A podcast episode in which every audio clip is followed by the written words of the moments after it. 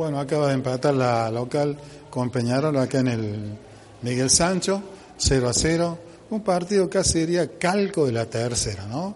Dominamos todo un primer tiempo, Ibarra, y, y después, ¿qué es lo que pasó? Eh, no estamos serenos a la hora de definir.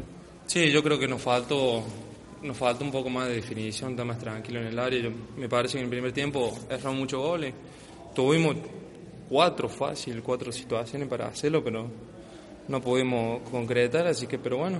Y después yo pienso que la cancha está un poquito, un poco pesada y eso nos, nos juega en contra los dos equipos. Nos quedamos sin piernas los dos para mí. Sí, pero a mí me parece que más jugaba en contra eh, para nosotros, que teníamos gente de buen pie, tratábamos de tocar, llegando, y a la final fuimos, fuimos, fuimos bajando la, la forma de jugar, porque en el segundo tiempo ya lo aprendimos como ellos, tirar las pelotas adelante y a correr. Sí, sí, yo pienso que en el, sí, en el segundo tiempo nos quedamos un poco y, y bueno, ellos salieron a buscar el resultado también, pero... Y sí, no, no estamos bien a la hora de definir, así que nos falta eso, hay que trabajar para eso, hay que trabajar bien duro, así que...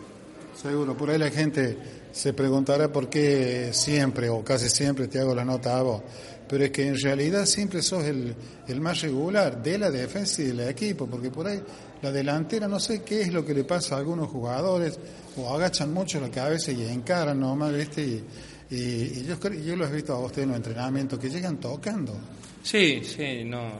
Bueno, yo trato, en lo personal, trato de dar lo mejor de mí y yo pienso que cada uno también, eh, todo, todo el equipo da, da todo en sí. Y bueno, los delanteros yo creo que le falta gol nomás, porque las pelean a toda muerte, así que falta el gol nomás. Yo creo que sí, gracias Ari, muy amable. ¿eh? No, gracias a vos, Roberto.